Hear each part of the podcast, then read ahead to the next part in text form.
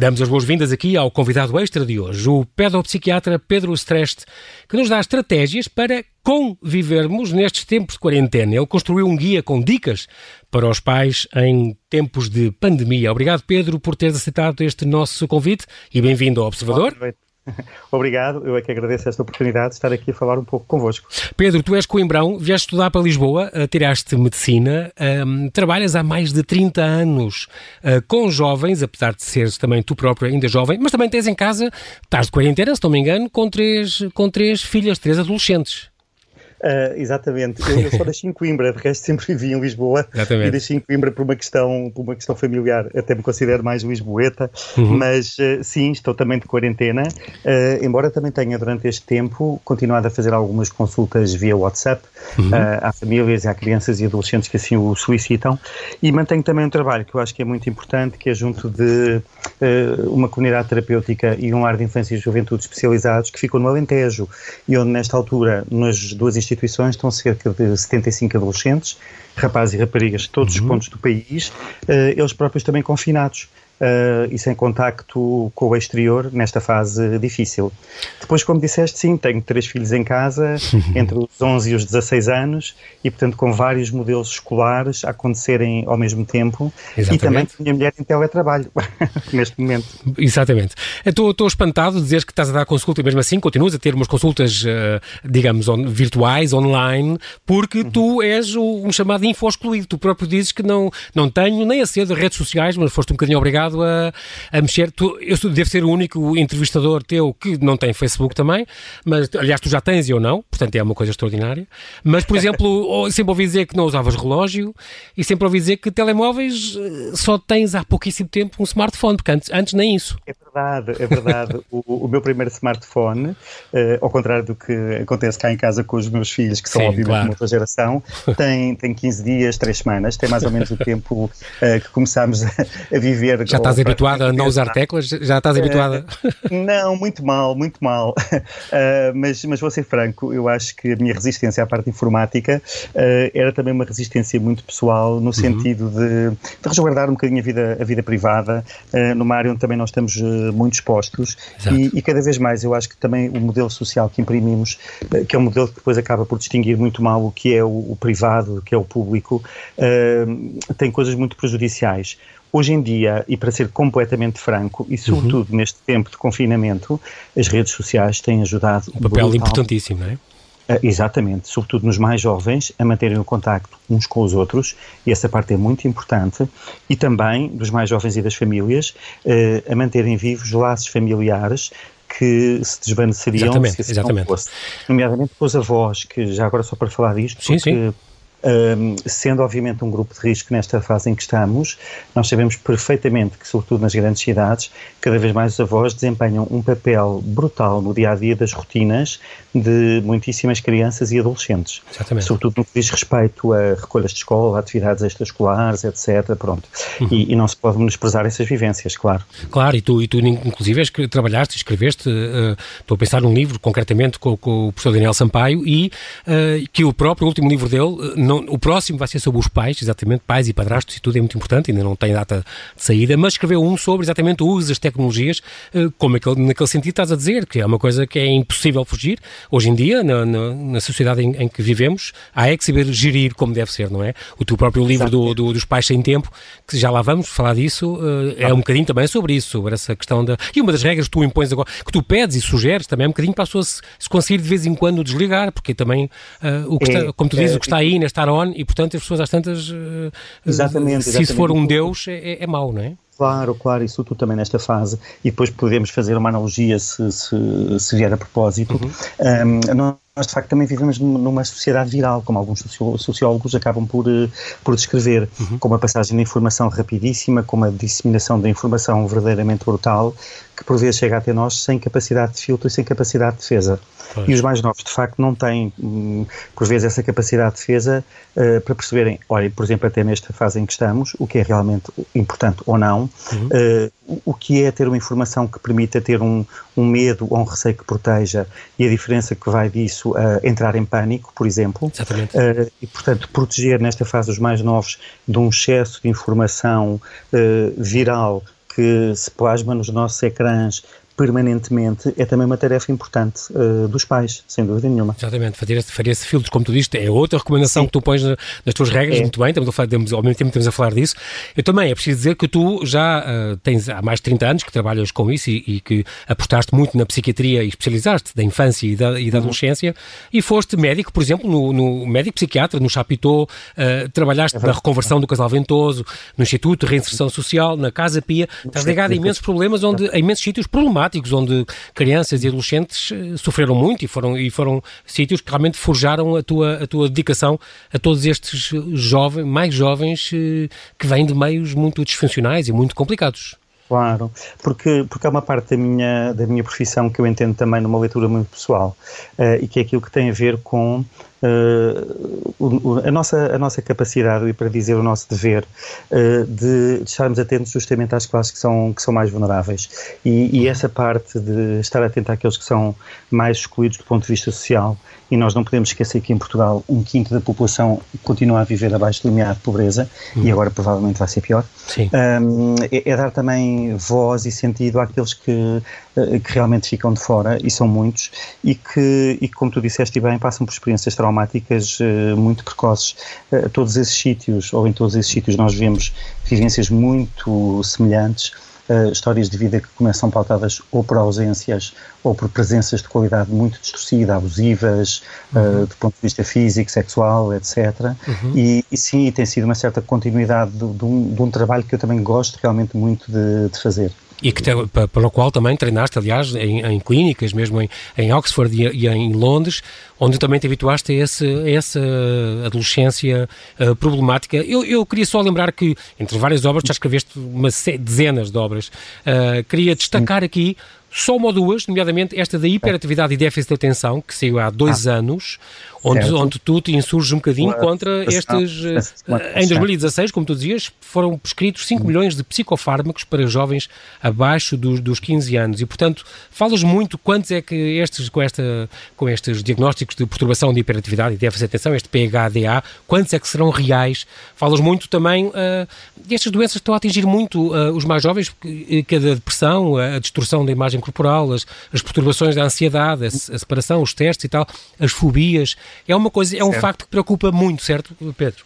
Sem dúvida, sem Tens dúvida. trabalhado muito também no teu consultório. Esse, eh, sim, e essa parte, claro, uh, e esse foi um livro que, simpaticamente, a Fundação Francisco Manuel dos Santos também acabou por, eh, por editar. Uhum, uhum. Um, e, e, de facto, assim, muitos desses miúdos, o que nós acabamos por sentir, e é um pouco o que eu também falo nesse livro, é que muitos deles acabam por ser o espelho, o espelho de uma sociedade demasiado agitada uh, em que vivíamos, em que vivemos. Uhum, uh, agora uhum. tivemos todos este gap que nos abrigou a, a ficar contidos claro. e a parar um pouco e a parar um pouco mais. Uh, mas sim, de uma sociedade muito acelerada, uh, de, de hiperligação e de hiperconexão. Muitos estímulos. Exato. Sim, exatamente, em que por vezes aos miúdos são pedidos uh, muitíssimos estímulos, quase todos eles de resposta rápida, e que obviamente tornam também esta autorregulação destas crianças de uma forma muito mais complexa.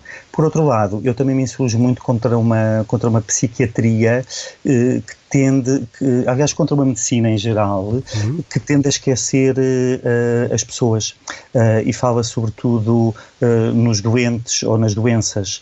Um, e, e, de facto, quando assim é, nós não temos ou perdemos a disponibilidade para ouvir o outro, para manter uma capacidade empática e, no fundo, para mantermos o, o essencial de uma boa relação médico-doente.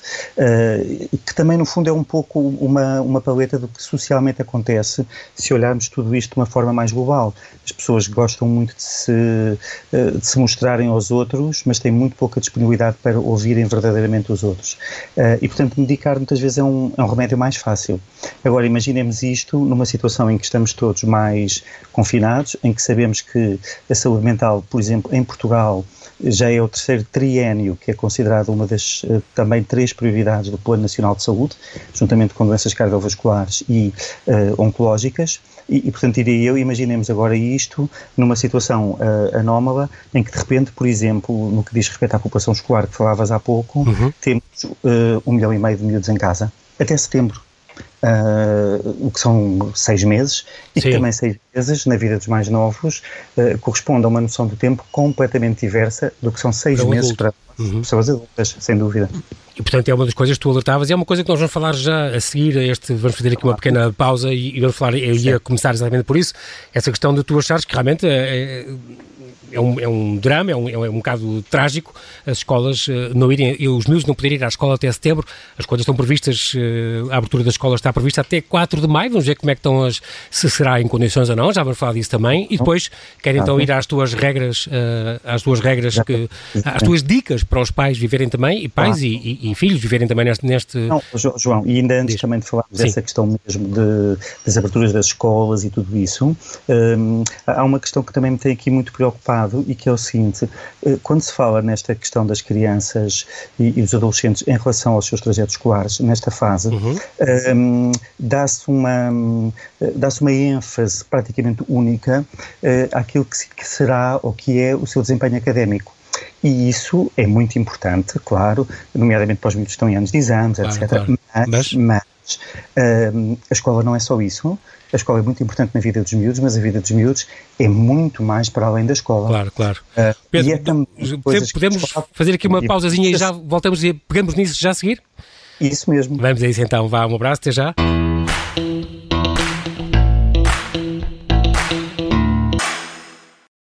O meu nome é Sónia Simões e sou jornalista da Sociedade. Por causa do novo coronavírus, no dia em que o juiz Ivo Rosa foi obrigado a suspender o debate instrutório da Operação Marquês, o observador estava lá. Eu estava lá, no momento do processo decisivo para saber se José Sócrates vai ou não a julgamento. Nós estávamos lá para dar o máximo de informação com critério e qualidade o mais rapidamente possível. Esta é a nossa marca, a marca do observador. Quando os tribunais reabrirem, eu vou lá estar e o observador também, mas precisamos do seu apoio para continuar a relatar o que se passa nos tribunais, no mundo e na forma como a Covid-19 o condiciona. Se quer juntar-se à nossa missão de serviço público, torne-se assinante do Observador.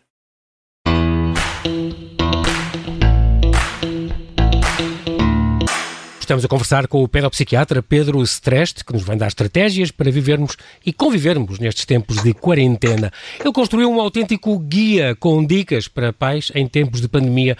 E para já, uh, Pedro, tu tens um texto também sobre Covid-19, lição de futuro, uma análise psicossocial sobre a pandemia, uh, que provavelmente Sim. também fala nesta questão de, de, de trágico esta ideia dos miúdos não irem à escola até setembro. Uh, em princípio, é o Marcelo Grilo, outro dia, numa, aliás, numa entrevista ao Observador, acabou por dizer, acabou de dizer que as escolas deviam abrir o mais rapidamente possível, mas só com regime militar, uma vez que os alunos, como ele diz, entre aspas, não é, das creches às universidades, são um grupo perigoso como portadores de vírus. Portanto, uhum. ele acha que as, as escolas só poderiam, se calhar, voltar no próximo ano letivo, a televisão até pode nem funcionar, mas é uma coisa que vai ser decidida até 4 de maio, não é? Deviam abrir nesta altura. Tu defendes isso com unhas e dentes.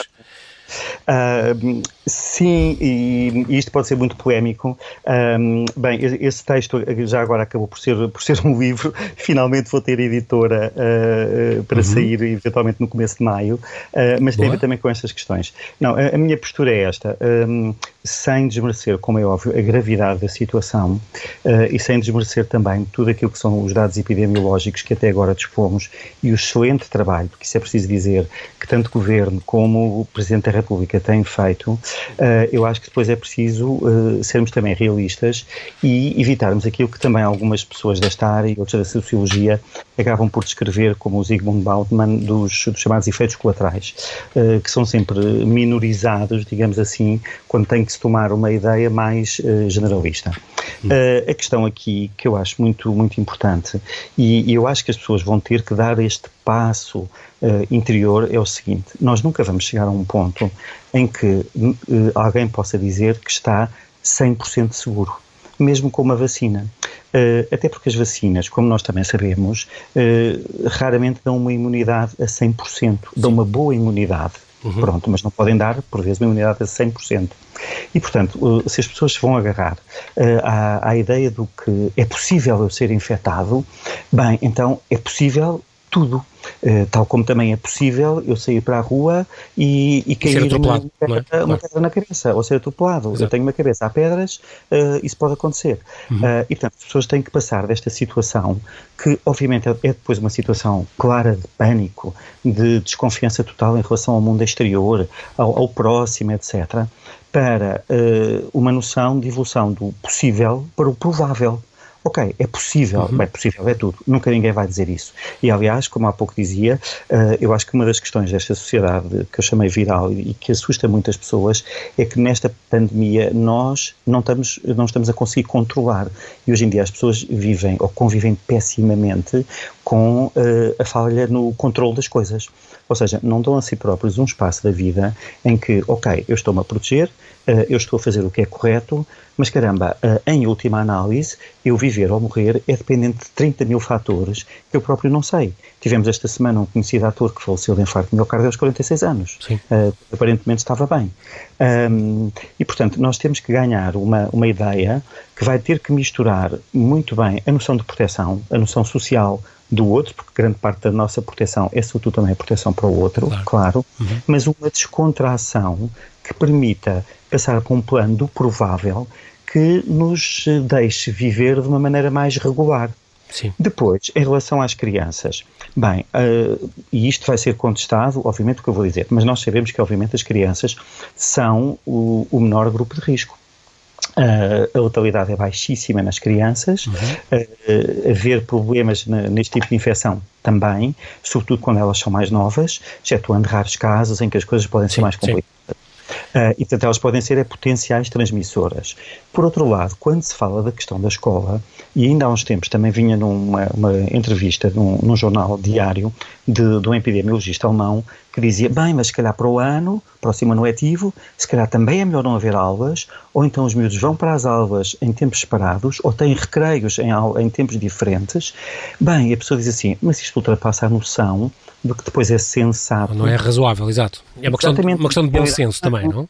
Exatamente. Mas se calhar com as medidas certas de proteção, se calhar isso é que é muito importante implementar. Exatamente, exatamente. Tal como, com. Exemplo, as pessoas têm uma memória curta nestes aspectos, tal como, por exemplo, fizemos há quase 10 anos atrás, quando foi a epidemia da gripe A. Exatamente. Eu não sei se as pessoas recordam, as, as escolas tiveram que ter uh, salas de isolamento, qualquer criança que fizesse febre durante o dia tinha que ser isolada. Nessa altura, uh, havia, os dados apontavam para cerca de 2 a 3 milhões de infectados e o risco de 75 mil mortes. 75 mil mortes. E no final, afinal foram só 160 e tal mil infectados, morreram claro, 122 claro. pessoas. Bom, uma que seja já é grave, mas, mas, mas é muito, grave. muito longe do, do, dos números previstos temos agora, exatamente, tal como as 600 e tal que temos agora, uhum. sem descontar, por exemplo, que o ano passado, nos dois picos de gripe dita normal em Portugal, que foi janeiro e depois foi em outubro, novembro, nós tivemos 3.300 mortes. Uh, mas, portanto, e aqui era este ponto que eu queria dizer, o que eu acho que é importante quando se pensa na, nas crianças e nos adolescentes, para mim está muito para além uh, da questão da aprendizagem do curso, que é aquela que eu acho que as pessoas também se estão a focar. Pronto. Essa resolve-se mais tarde ou mais cedo. E eu até acho que esta geração faz muito mais, mas muito mais, em termos de estudo e de aprendizagem, do que, por exemplo, fez a minha geração. Sim. Uh, eu, eu, sou da geração que comecei aulas em outubro. Eu sim. sou da geração que fez um 12 ano com três disciplinas, sim, sim, deitando sim. fora Somos. a, a sim. nota. Não é? Pronto. Sim, claro. E, portanto, preocupa-me é o crescimento. Porque a escola é mais do que isso, não é? Como tu dizes, a escola é mais do que as coisas curriculares. Escola, a escola implica um sentimento de, de vida. É na escola que se fazem amizades, é na escola que se tem relações com outros adultos, é na escola que há novos modelos de comunicação. Portanto, é essa relação. parte que está a faltar uh, durante é, é todo este escola, longo período de quarentena. É da escola que se brinca como não se brinca em casa, apesar de tudo há recreios, há espaço ao ar livre, uhum. uh, há jogos de grupo, uh, há sol, há vento, há chuva a tocarem no, no nosso corpo. Eu, é, eu, sei que isso é outra das tuas bandeiras, é essa questão do, do é, regresso à natureza, que tu achas que as pessoas fazem isso da tua vida e achas que hoje em dia cada vez as crianças estão mais afastadas por causa desse domínio Estão, do digital, aliás, não é? Assim, isto é uma das questões que eu acho que vai haver questões ótimas para depois pensar sobre um plano positivo pós-pandémico. Uhum. Por exemplo, uma das coisas que nós notamos, uh, João, e eu noto isso até nas minhas consultas, por exemplo, em relação a miúdos de Lisboa cidade versus miúdos dos arredores ou de outras cidades, outras localidades. Sim. Em Lisboa nós perguntamos, olha, estás em casa? Estou. Ou estou a fazer uma consulta por WhatsApp? Sim. Sim. E o miúdo está num apartamento e frequentemente os apartamentos são pequenos e, por exemplo, não têm varandas. Pronto. Uhum. E estou a falar com o miúdo que, por exemplo, foi para a casa da avó em Viseu e está numa moradia e tem um jardim e entram cães pelo meio na consulta do WhatsApp uhum. e, e, consegue-se abrir uma janela e tu vês um jardim lá fora onde a criança ou adolescente pode ter uma noção de confinamento completamente diferente. Claro. Uh, a forma como nós organizamos as cidades nos últimos anos, uh, para a vivência infantil-juvenil, por exemplo, temos um modelo urbanístico, é completamente catastrófico. Exatamente. E está-se a notar nesta fase, não é? Pronto. Um, e, portanto, a, a, minha questão... O professor Carlos Neto é um grande defensor disso, como sabes, é? Sim, eu, eu, conheço, eu conheço o Carlos há muitos anos. A questão de ter, como ele diz, nos recreios, ponham, ponham, tem que haver terra e árvores e coisas, e não esta coisa toda Sim. igual de cimento que não tem nada para o, para o aluno não se magoar. E, nós, nesse aspecto, criámos... E eles chegam limpinhos a casa... Exato. Exatamente, e nós para os mais novos criámos já uma, eh, também uma, uma, sociedade muito, muito securitária. Eu costumo dizer isto fora dos tempos pandémicos, e que é assim, bem, nas grandes cidades, quando é que nós verdadeiramente vemos crianças e adolescentes? Uh, habitualmente nos períodos de férias uh, e se calhar nos centros comerciais. Nós não vemos muitos miúdos na rua, não. os miúdos vão de transporte ou público ou sobretudo familiar uh, para a escola e voltam da escola para casa. Uhum. Essa é outra das questões, por exemplo, ligado ao, ao espaço escolar, uh, quase todos os miúdos, claro que às vezes também em excesso, mas quase todos os miúdos têm atividades extracurriculares fora da escola que eu acho muitíssimo importantes. Por exemplo, o desporto. Sim. Está tudo parado, por exemplo. Pois, pois, pois. a música. A, a música, Exatamente. as artes, tudo quanto são atividades extraescolares que são super importantes para o claro desenvolvimento. Então, eu não tive que fazer muitos filhos. Meninos, vamos passear um bocado, porque assim, se calhar ao fim de seis meses, esquecemos como é que se anda uh, aos pacientes como é que se Sim. corre. Uh, Exato. Porque há um treino e há um destreino. Pronto. Se calhar para miúdos de 11 ou 14 anos. Uma, ou e, 16, e, como dizia o professor Carlos Neto, uma iliteracia física.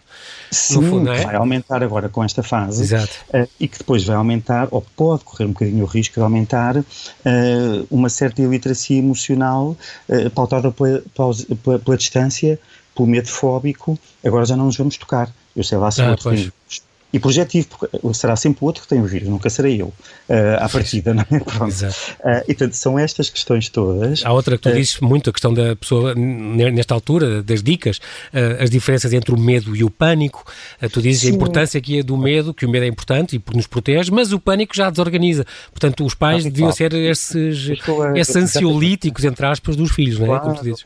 É, porque sem dúvida que eu estou também a dizer neste aspecto, e, e por favor, isto é muito seguro da minha parte, que é para as pessoas pessoas não se confundirem, uhum. um, é importante respeitar uh, a pandemia e o impacto que ela já teve. E isso é ter medo das coisas. E, e, o medo é normal em todos nós, ainda bem que ele existe uhum. e protege-nos. Eu às vezes dou este exemplo muito simples aos, aos miúdos: olha, se formos à praia e, e estiver, e estiver a apetecer irmos ao mar, mas de repente está a bandeira vermelha, nós não vamos porque temos medo de ficar afogados. E, portanto, o medo protege-nos, e ainda bem que eles existem. Claro. Depois, se um, se há qualquer coisa que aparece de uma forma muito intensa, uh, desorganizada, bem, instala-se um pânico e instala-se uma coisa perfeitamente paranoica, como eu dizia há bocado, Exato. em que tudo pode ser possível. Da, daí, como tu dizes, a importância de outra dica, combater a desinformação. O filtro, o tal filtro Sim. que faz falta e que é muito importante, é outra coisa que tu defendes. Sim, por, por exemplo, uh, sobre esse papel de filtro que os pais podem e devem ter, uh, eu acho que aí estamos todos de acordo. Uhum. Uma coisa é estarmos informados, outra coisa é, por exemplo, Uh, estarmos todos, independentemente das nossas idades, crianças incluído, incluídas, a entrar, por exemplo, uh, nas salas dos cuidados intensivos dos hospitais de Itália. Eu sou médico e aquilo faz-me imensa impressão. Claro, claro. Se eu vir aquelas imagens de pessoas idosas é entubadas a morrerem ou com o senhor padre a dar uma extrema unção, etc. Exato. É... Caramba, é, é inquietante. Só isso é traumático, claro, claro. Como é óbvio. E não nos ajuda, não ajuda, não é? Não. A questão do uh... desligar também dizes que é outra regra, estar sempre ligado é, ser, é nocivo também, o, o, excesso de positividade, como tu dizes, estar sempre, sempre, sempre ligados, portanto, limitar, como é uma coisa que tu defendes, limitar os tempos para estar ligado, a pessoa deve organizar-se, os pais devem tentar organizar também os filhos para não estarem sempre, sempre, sempre agarrados ao computador, ou ao telefone, ou ao, uhum, ao tablet, uhum. não é? Que isso é uma coisa importante. Um, claro, os riscos do coisa que estavas a dizer agora, o, do possível ao provável, portanto, provável, haver, haver a, tal, a, tal, importância da pessoa saber o que é que é provável, exato, o tal bom senso, lidar com o desconhecido, outra das tuas regras, olhar uhum. para dentro, esta questão que também, no fundo, foi importante e, e nasceu deste espaço e deste tempo o obrigar, que obrigou as pessoas a parar, isso também se calhar foi importante e já agora tirar... Isso eu acho que ser uma das questões mais importantes, é. porque no fundo, de, e de repente, e de uma forma que veio de fora para dentro, nós fomos mesmo obrigados a parar. Um, uhum. E portanto, como é óbvio nestas circunstâncias, nós acabamos por uh, conseguir valorizar o que é que é mesmo mais importante. E mesmo mais importante é uh, o amigo que não estamos a ver, uh, a avó com quem não contactamos tão rapidamente, o vir para a rua jogar futebol, muito mais importante do que a marca dos ténis ou da t-shirt do, do telemóvel ou quanto é que custou isto ou aquilo. Portanto, e, portanto, isso pode ser uma coisa de facto importante nesta fase, não é? Uhum. O que, que, lições é que tu tiraria, tirarias deste, temos sete minutos, uh, Pedro, que lições uhum. é que tu uhum. tirarias, estamos a falar agora um bocadinho do período pós-pandemia, o que é que achas que vai mudar? Que lições é que as pessoas devem ou deviam tirar de, deste período? Bem, um, eu, eu, eu, parto de uma noção muito pessoal uh, que, que há pouco estava, estava aqui a evocar e que, e que de facto nós, nós vivemos numa, numa sociedade viral em que, em que tudo acontece ao minuto, se espalha de uma forma Uh, brutal uh, e, e, que acaba por pôr tudo, digamos assim, quase que no mesmo plano. Então eu acho que as grandes lições que nós podemos tirar desta fase, e espero que seja isso, uh, é uh, centrar-nos uh, claramente no que é o essencial e desvalorizar o que é o satélite.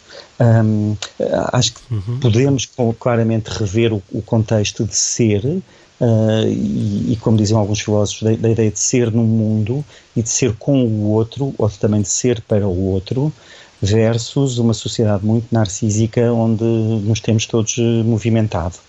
Um, e, e, portanto, uh, simplificar no sentido de perceber que, por vezes, uh, menos é mais, uh, ou que afinal aquilo que importa pode ser muitas mais outras coisas do que, nós, que, do que aquelas que nós valorizamos no dia a dia, porque também nestas situações, e eu acho que as pessoas estão a perceber isso, é quando temos falta de alguma coisa que verdadeiramente damos valor a ela. Todas as pessoas, por exemplo, já passaram por experiências muito simples de repente falta a luz um dia em casa, uhum. ou de repente falta água quente durante um dia em casa. E nunca tinha reparado que isto era tão importante. Pois é. Pois. Uh, só, só, há... só, damos por essa falta quando não temos, não é? Exatamente, exatamente. E, portanto, este, uh, este espaço de reconhecimento mútuo, eu acho que pode ser uma coisa muito importante em termos de futuro. Também pode, também pode piorar um bocadinho a questão, essa questão da convivência forçada também não leva, não pode levar a certos problemas de convivência. Estou, estou a pensar ah, em pais-filhos, mas também estou a pensar entre casais, por exemplo. Sem dúvida, porque também depois há uma outra coisa, eh, e eu aí não sou completamente incapaz de dourar a pílula, como se costuma dizer, uhum. é que este confinamento um, não é uma coisa brilhante nesse aspecto, porque um, uma coisa é estarmos nós todos em família, mas estamos em família num plano da descontração.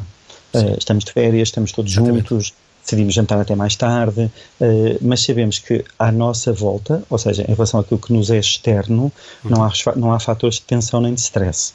Nesta fase, há muitos fatores de tensão e de stress que estão a acontecer dentro claro. das famílias. E as notícias uh, é tudo a mesma coisa, e as mortes, e as coisas. E que ao mesmo tempo estão a ter que ajudar uh, o filho que está ligado ao Zoom ou que está a receber a telescola, há um pai que está preocupado por estar em layoff ou está a ter perda de rendimentos. Ou está a mãe porque... em teletrabalho ou qualquer coisa, exatamente. exatamente. Pronto, e portanto... São umas condições especiais, como tu dizes, não é uh, descontraídamente em férias, claro. Não, e portanto, é, e, e, portanto é um convívio que vai, obviamente, ter uh, os, seus, seu os seus pontos conflituais claro. uh, mais fortes, não é? Uhum. Aliás, eu estou também, estou também a dizer, sobretudo em relação a, às crianças ou mesmo aos adolescentes, que para além do espaço em família, nesta fase, é também muito importante manter o respeito por espaços individuais.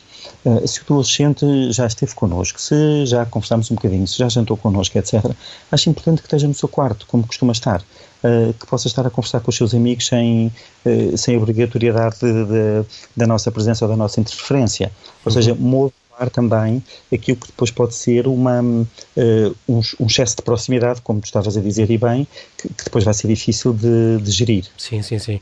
Outra coisa curiosa, isto agora também tem a ver com, com é uma pergunta que eu te queria fazer, por acaso, isto tem a ver sim. com o teu livro anterior, o teu último livro, antes deste próximo que vai sair agora, portanto esperemos que sim, este do Pais Sem Pressa, um, um, um, um livro, uma edição da Contraponto, aliás o livro chama-se Pais Sem Pressa, mas aborda precisamente o contrário, não é?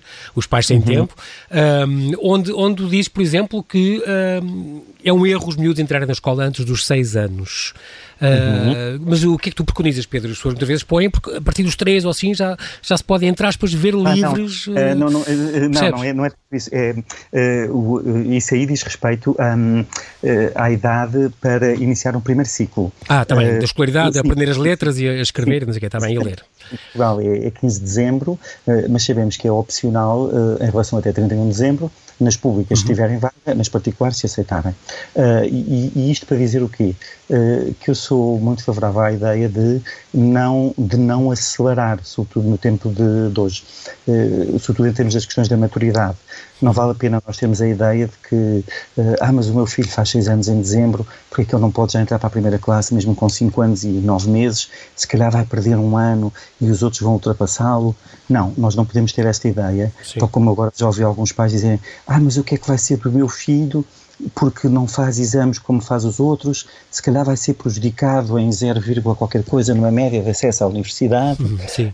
E caramba, um, voltamos à mesma questão. Sim. Isso é importante, um adolescente entrar, por exemplo, para um curso que quer, mas também definitivamente não é por situações em que todos vão estar eventualmente uh, sujeitos de uma forma igual. Na mesma situação, sair, claro. Exatamente, exatamente, porque vai sair um mais prejudicado do que outro, não é? Pronto. Claro. Portanto, esta questão muito centrada uh, no desempenho, na, na eficiência, uh, são termos que também medem a dimensão humana sempre pelo fator económico, a rentabilidade da pessoa, uh, o desempenho, a sua eficácia, etc., um, que nós também podemos rever claro. nesta É uma coisa que tu... Uma coisa pandémica, não é? Sim, é uma coisa que tu também defendes muito, que é nós uh, empurramos muito os filhos no ponto de vista académico, a questão, tal questão das matérias e das aulas, mas sobreprotegemos-los do ponto de vista emocional. Tu dizes que aqui fica a haver uma, uma decalagem, um desfazamento entre o, o crescimento emocional dos miúdos e depois aquela coisa da escola, que são obrigados a fazer tudo cada vez mais como os adultos e com mais força, não é? Mas fica aqui uma diferença, fica aqui uma, uma diferença de maturidade em áreas diferentes, a parte emocional que também é importante. Fica. Um, e, a sobreproteção. Exatamente, e até às vezes mais nos rapazes do que nas raparigas, mas de uma maneira geral em todos. E, e também um dos meus receios futuros uh, é que na fase pós-pandémica uh, isto ainda seja mais exacerbado.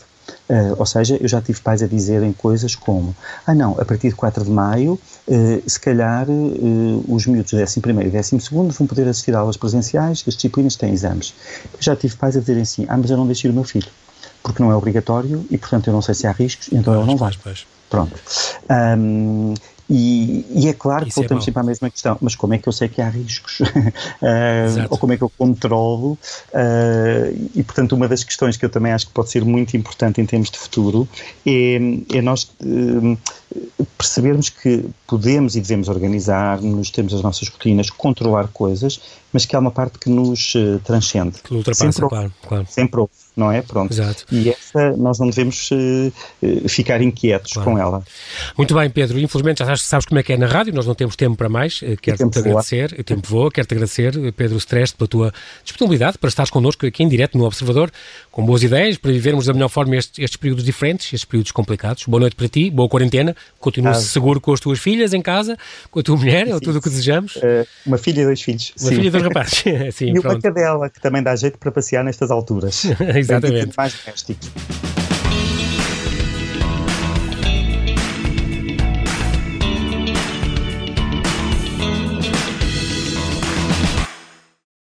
Obrigada por ter ouvido este podcast. Se gostou, pode subscrevê-lo, pode partilhá-lo e também pode ouvir a Rádio Observador online em 98.7 em Lisboa e em 98.4 no Porto.